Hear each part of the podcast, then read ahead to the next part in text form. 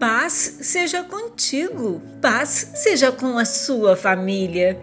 Assim como uma mãe consola seu filho, também eu os consolarei.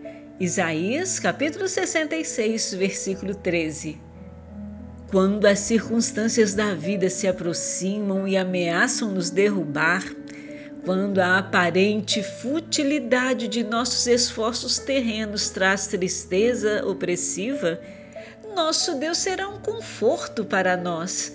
Ele promete consolo, ele promete curar nossos corações, ele nos promete força na fé.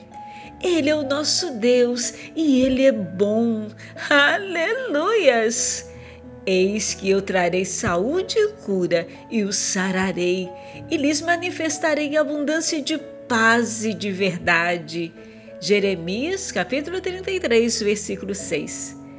Receba o consolo, o alívio e o ânimo do Senhor Deus em sua vida. Deus te abençoe e te guarde.